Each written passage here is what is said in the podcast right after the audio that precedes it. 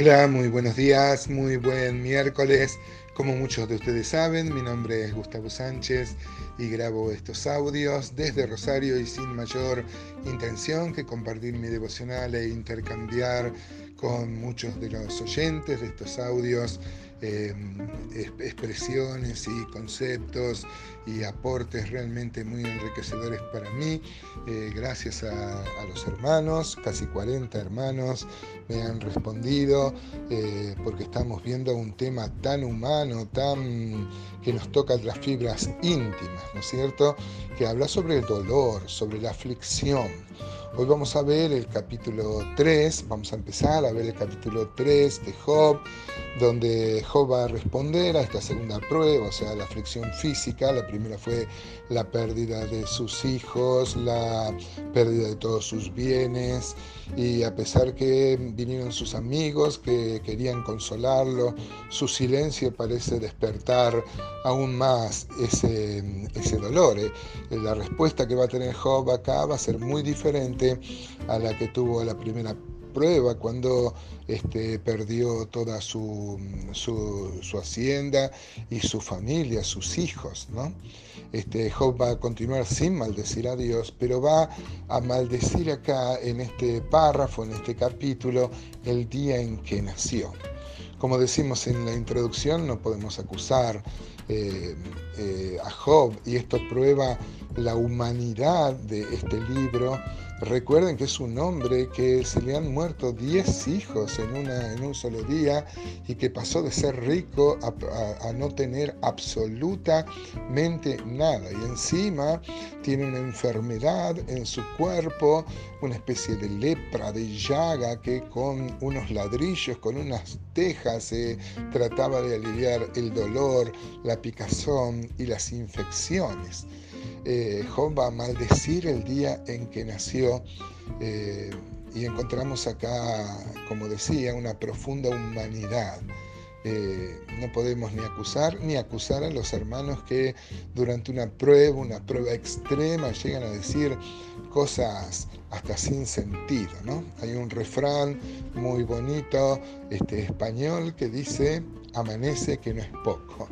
Eh, cualquier prueba, por más difícil que sea, cualquier dificultad, por más difícil que sea, eh, tenemos un día más, estamos vivos. Nada puede ser tan malo como eh, que no se pueda arreglar en un día o tener un día más. Estamos vivos, ¿no? Pero claro, eso uno lo puede decir cuando no tiene las dificultades por las que le tocó atravesar a Job. Dice, entonces el capítulo 3 de Job tiene un título en mi Biblia que dice Job maldice el día en que nació. y dice así, después de esto abrió Job su boca y maldijo su día, o sea, el día en que nació. Y exclamó Job y dijo, perezca el día en que yo nací y la noche en que se dijo varón es concebido. O sea, eh, vieron que en los antiguos orientales que haya nacido varón era un motivo de mayor alegría de que haya nacido mujer. Son cosas de, la cultura de ese tiempo, ¿no? Pero acá está mm, Job diciendo perezca ese día, que no haya esa alegría cuando este, se dijo varón es concebido. Este, dice, sea que el día sombrío, versículo 4, y no cuide de él Dios desde arriba, ni claridad sobre él resplandezca. Mire cómo su depresión este, le, le, lleva a desear que el día en que nació sea un día oscuro, un día sin luz.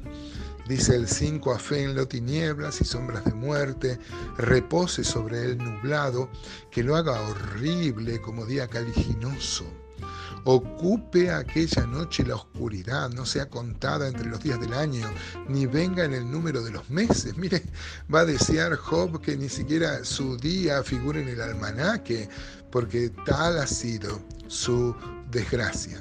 Dice el versículo 7, oh, que fuera aquella noche solitaria, que no viniera canción alguna en ella, maldíganla los que maldicen el día, los que aprestan para despertar al Leviatán.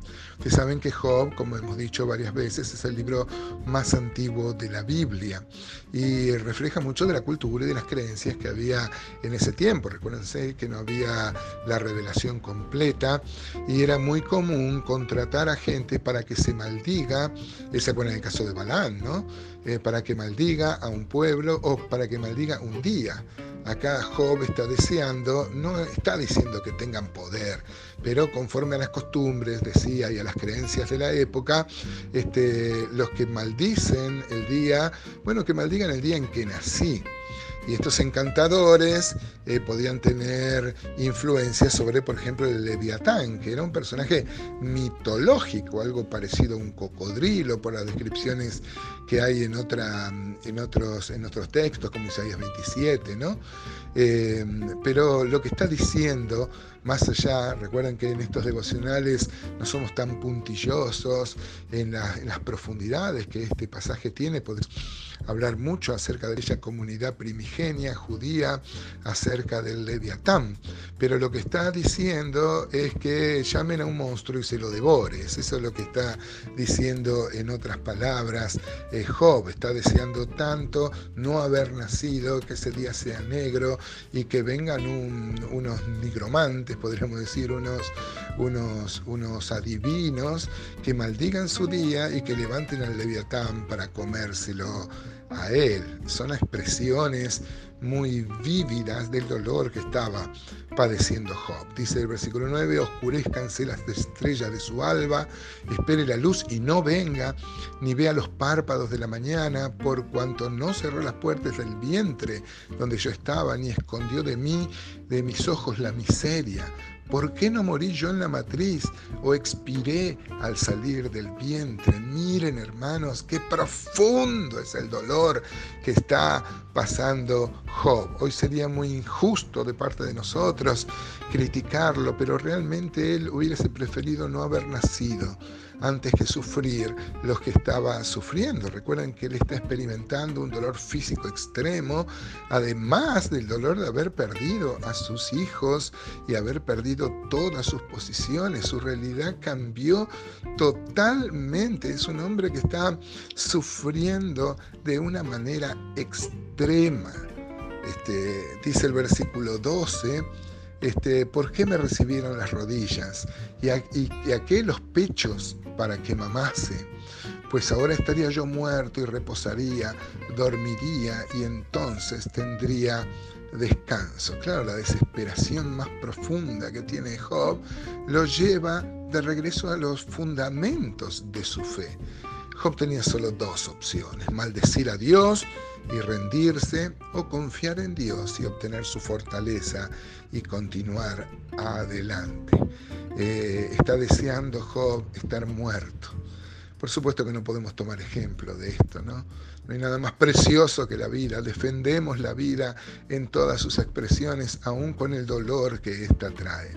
Pero hoy podemos aprender de este pasaje que continúa mañana seguramente para ver todo el capítulo 3, la humanidad de Job, la humanidad de su sufrimiento y cómo aún así no maldijo a Dios. Tomemos ejemplo de esto en medio de las pruebas, hermanos.